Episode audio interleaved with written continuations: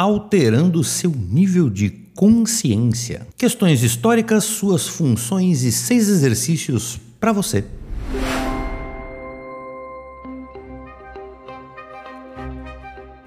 Seja muito bem-vindo, querido iluminado, a mais um vídeo podcast aqui nos canais da Luz e Arte. Eu sou Rafael Branco e a pauta de hoje é falar sobre alteração nos seus níveis de consciência.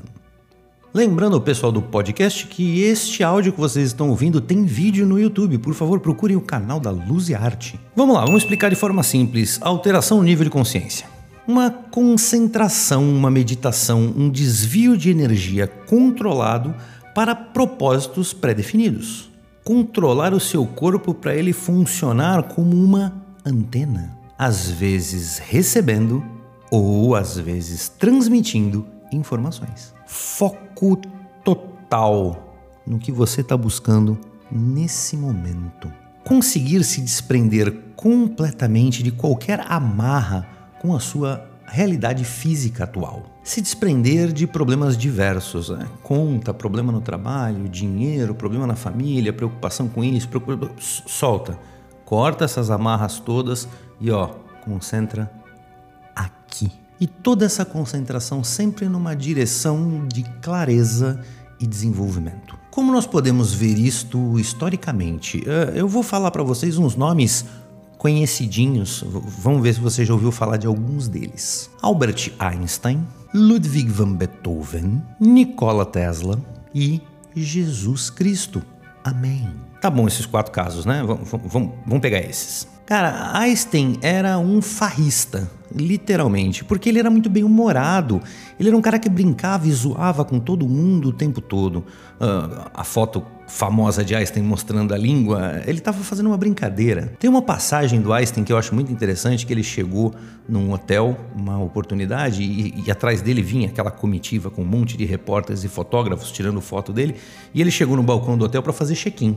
A atendente do hotel olhou para ele e falou: oh, senhor, eu preciso preencher a ficha. E aquele monte de fotógrafo tirando foto dele, e ele, ok.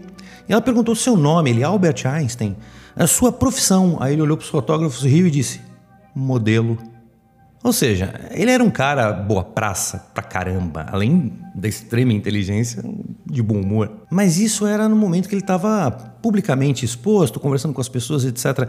Quando ele estava na casa dele trabalhando, ele tinha comportamentos completamente diferentes. Einstein era um recluso, ele ficava fechado no próprio escritório por dias sem sair. Ele não falava com ninguém, ele não falava com a própria esposa, e se alguém entrasse lá para levar comida que fosse, obrigatoriamente não podia abrir a boca, ele não queria ouvir uma palavra. Era silêncio total e ele ficava naquele momento dele com uma alteração de nível de consciência por muito tempo que ele atingiu com esses processos dele, né? Bem, além de resolver questões, vários cálculos matemáticos complicadíssimos, ele teorizou tudo que a gente praticamente conhece de, de ciência moderna e as visões novas sobre mundo e explicações e tudo que Einstein fez. Ideias, inclusive, muito à frente do tempo dele, porque muitas das suas teorias só foram realmente comprovadas ou entendidas na íntegra muitos anos depois que ele até já havia partido.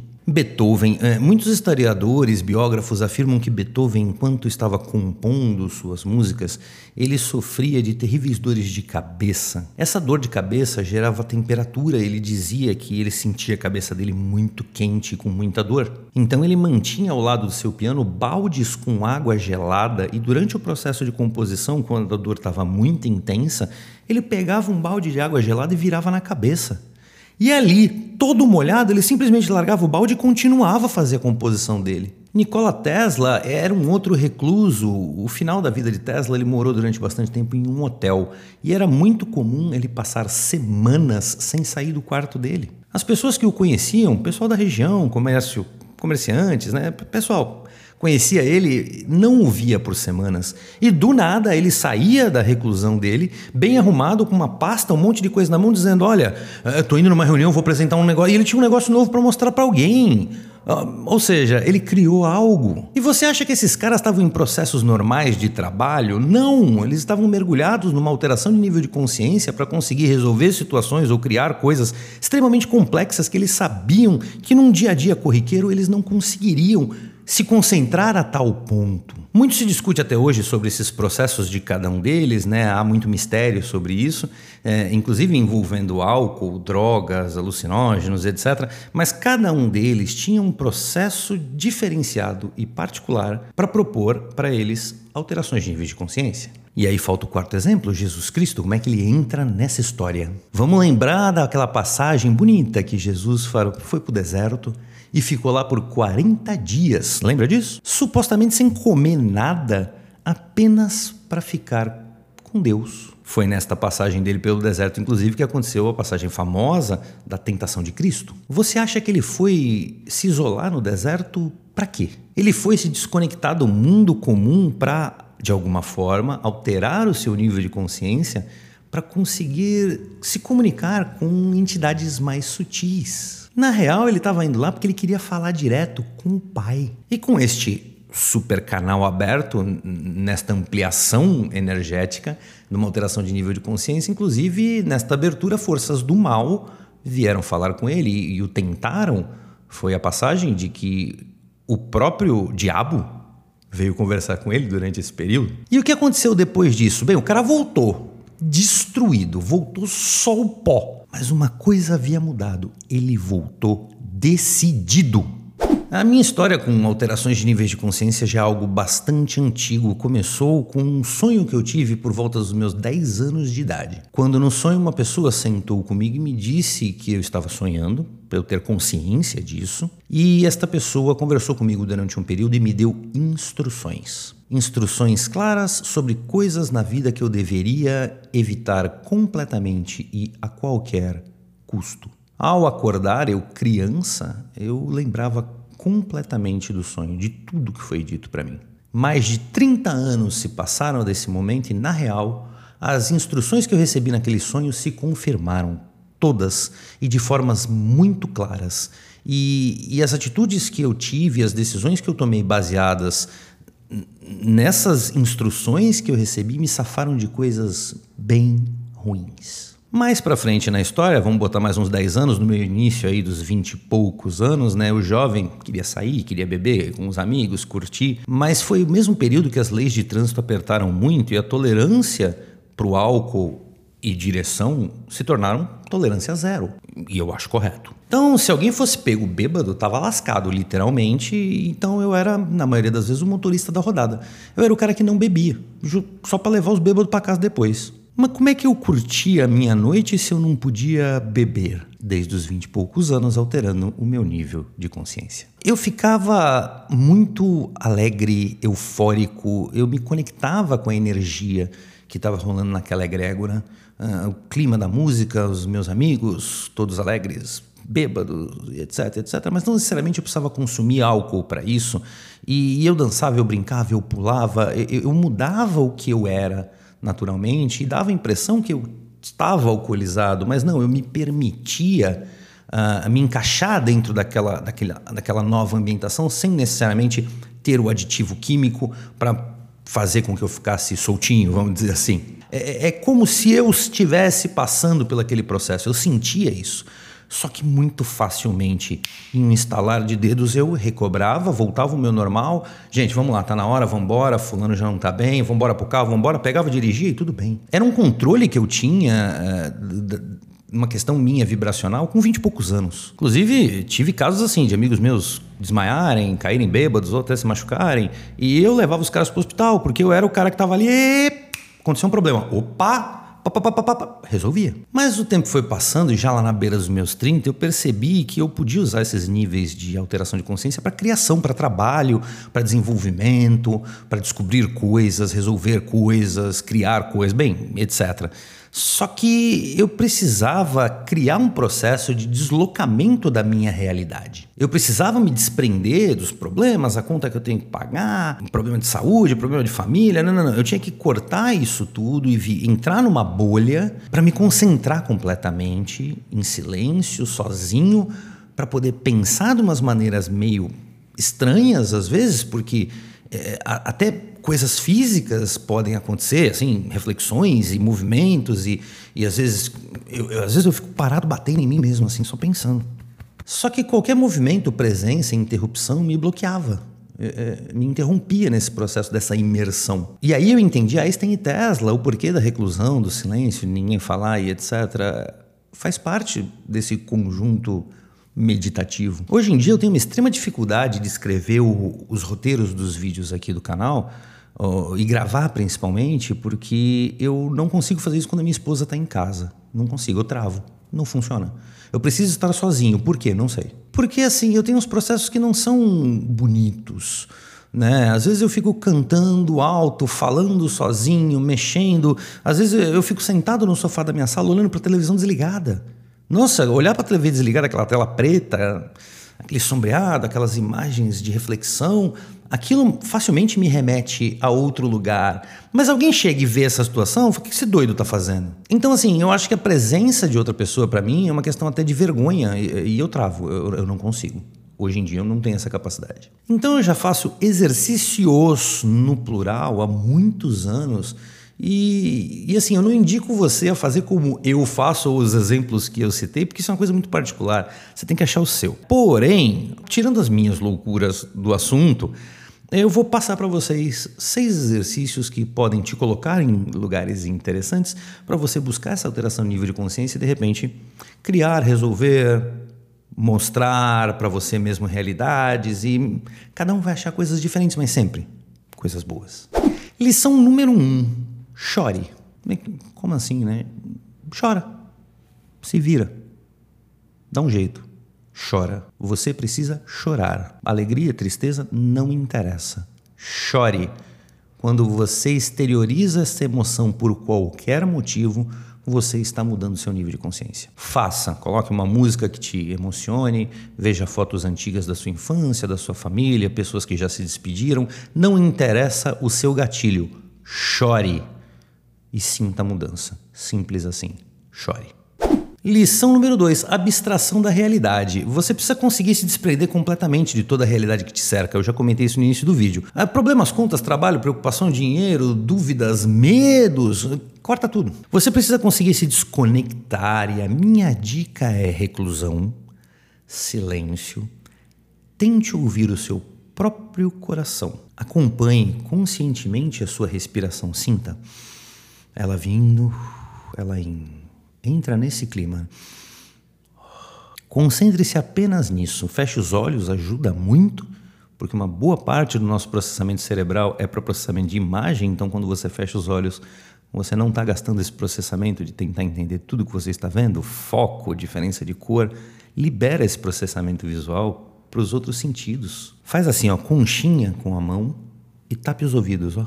Fique em silêncio Fecha o olhinho e ó. Aqui, ó. Tenta sentir o coração. Esse lance da concha, você vai ouvir sons internos do seu corpo que você emite toda hora. Mas a gente não percebe que o mundo é muito mais barulhento lá de fora. Se ouça. Quando você entra nesse, nesse estágio de rompimento com a realidade, você se torna uma bola energética concentrada, uma única. E você diminui a sua emanação e concentra ela em você. E aí acontece o efeito de antena. Você está potencializado para enviar ou receber. Um momento maravilhoso para qualquer uma dessas comunicações. Quando você chegar aí, questione, pense, organize ideias, converse com o seu lado superior, busque resolução, entendimentos, caminhos, peça ajuda, mas se mantenha neste lugar que você criou. Lição número 3: ondulações visuais. Você vai precisar de um prato ou pires e uma vela. Vou tentar simular a situação aqui. Vamos desligar esta luz. Vamos diminuir esta. Eu vou desligar aquela também. Bacana, estamos no mínimo, no mínimo. Só vou deixar a árvore de Natal aqui do lado. Aí, ó. Pô, você vai acender essa vela e você não vai colocar ela na sua frente. Você não vai olhar para a chama. Você vai colocar ela atrás de você, de uma forma que eu não estou vendo a vela. Ela está atrás de mim. Você está vendo aqui na câmera, mas eu não estou vendo. O importante na escuridão total você vê a ondulação da reflexão da luz da vela no teto. Então é legal você deitar, deita. Coloca a vela no chão do seu lado, acima da sua cabeça, você não pode ver. Ela tem que estar fora do seu campo de visão. E fica olhando os desenhos e as ondulações que a vela, conforme ela mexe. Foco, por favor. Aham! ó, a mexidinha dela vai ficar desenhando para você no ambiente que você está. E aí, se caso você tá num, num ambiente que tá tudo fechadinho para ficar escuro e não tá ventando, provoque ela, né? Pense em alguma coisa, reflita, faça uma questão, balance ela, provoca, faz ela se mexer, né? E aí você deitado, relaxado, concentrado, desconectado da realidade atual, fique vendo essas ondulações essa, essa variação de imagem que você vai ter. Olha, para mim funciona bastante. Eu acho muito louco ficar olhando o fogo ou os desenhos que ela pode fazer pelo ambiente. Deixa eu acender as luzes e voltar ao normal agora para a próxima lição. Hum, para regular como estava, acho que aqui tá bom. Vamos lá. Próxima lição. Lição número 4. Uhum. Estímulos auditivos. Hum. Deitado ou sentado, numa forma confortável, bastante importante o conforto, ouça música clássica instrumental, tá? sem canto, letra e etc., para que você não se prenda na tentativa de entender o que está sendo dito. Não, não, não. Música. Instrumentos apenas. Olhos fechados, de preferência no escuro ou uma luz muito baixa. Busque a oscilação, que nem a da vela, mas no som. Ouça os graves, os agudos, os instrumentos, o que cada um está fazendo, a mensagem que cada instrumento está passando, viaja entre as linhas de comunicação que estão acontecendo dentro da música. Muito rápido você vai perceber uma sensação nova de que a música está te remetendo a um lugar completamente diferente do real que você está. A música vai te colocar num outro lugar, uma ambientação diferente. Quando você chegar lá, começa o processo, os questionamentos, perguntas, dúvidas, ideias, e deixa a música rolando. Ela é a ponte que vai te segurar nesse lugar. Esse exercício dos estímulos auditivos e o da vela anterior é um, é um processo para públicos diferentes, o público visual, o público auditivo. Muita gente é sinestésica, então, de repente, pode todos vão funcionar de alguma forma. Vai tentando o que melhor se encaixa com você, beleza? Vamos para o próximo. Lição número 5. Eu comigo mesmo. É, esse exercício não é muito confortável para algumas pessoas e, na boa, eu entendo. Consiste em você parar de frente para o espelho e ficar olhando você mesmo em silêncio. Não é olhar o corpo, oh, oh tô com pancinha. Não, não, não, não, não, não. Olho no olho. No máximo você vai olhar o seu rosto, mas olho no olho. Fique se olhando ali e assim, no máximo em cinco minutos, você vai começar a ser remetido para lugares bem diferentes. E prepare-se, pois pode ser levemente assustador e se de alguma forma isso começar a te incomodar, fecha o olho, corta, para, se mexe, sai da posição, parou, tudo bem, não tem problema. Tá? Uma tentativa. E agora eu vou para o sexto, que é um pouco mais hardcore. Lição número 6, o eu real. Esse exercício é para poucos. Uhum uh, dá medo e pode mexer com você profundamente se você não tiver preparado. Se quiserem tentar, ok, mas em qualquer momento, se incomodar, mesma coisa, fecha o olho, desliga aquilo, para e pronto. Mas vamos lá, você vai fazer exatamente igual ao exercício anterior, se encarar de frente com o espelho, só com uma diferença: no escuro. Se você se impressiona fácil, uh, não está num momento bom, se você tem problema psicológico, não faça. Simplesmente não faça. Eu acho que não vale a pena. A ideia é você encontrar você mesmo. Mas esse exercício é muito relacionado com mesmerismo, hipnoterapia, o eu real. É, despir quem somos para nos mostrar como somos atrás deste avatar que nós usamos hoje. A minha dica é: faça os cinco anteriores. Se tudo correr bem, aí você pode tentar o sexto. Mas assim, entenda, não, não é um, ah, melhor ou pior, ou conseguir, não conseguir. Não, não, não. Tem que ser bom para você. Se alguma coisa no meio desses processos, das ideias que eu dei, começar a incomodar, para. Tudo bem. Você não está no bom momento, não é legal para você, de boa. Inclusive, você pode extrapolar esses seis exemplos que eu dei e criar a sua metodologia para você fazer essa conexão, esta, este recorte da realidade, criar a sua bola energética e dentro deste universo que você está criando, você desenvolver qualquer coisa que você precise desenvolver, ou pedir ajuda, ou criar alguma coisa e etc. Este é o nível de alteração de consciência que eu mais faço hoje em dia e me ajuda muito. Fazer um recorte rápido, uh, entendendo realidades sobre alteração de nível de consciência, tá? Álcool e drogas proporcionam sim uma alteração nos níveis de consciência, mas sem controle. É, quimicamente provocados que normalmente não te levam a bons caminhos, então eu não indico que façam isso.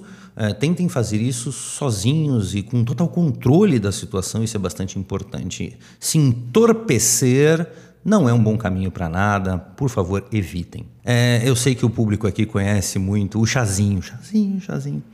É, chazinho é uma droga também, tá, gente? Proporciona sim um estímulo químico de entorpecimento, tanto quanto álcool, uh, mas há um cenário montado ao redor para te manter ali num clima certo, numa direção e etc. E funciona para muita gente. Eu não tenho nada contra isso, é legal, é um ritual bacana, mas sendo sincero, eu simplesmente não faço. Simples assim, eu não faço, nunca fiz e não farei. E alguém pode perguntar por quê? Porque está na lista das coisas que eu devo evitar completamente na vida e a qualquer custo. Essa lista eu já sigo há mais de 30 anos. Agora, para fechar o vídeo, eu vou falar a frase mais importante deste vídeo podcast inteiro. Preste atenção e reflita, porque fará toda a diferença até para sua conduta, suas opiniões e pensamentos a partir de agora, se você captar a ideia. Atenção na frase que eu vou dizer. Se você não controlar a sua mente, alguém vai. E é isso. Muito obrigado pela sua visualização. Se você conhece pessoas que gostam desse tipo de conteúdo, por favor, compartilhem. Não se esqueçam, se não é inscrito no canal, por favor, se inscrevam. Deixem o joinha, muito importante para mim. Só um cliquezinho. Pimba, eu gostei do vídeo. Pá, obrigado. Um grande abraço do Branco e sejamos todos luz, queridos iluminados. Vamos lá.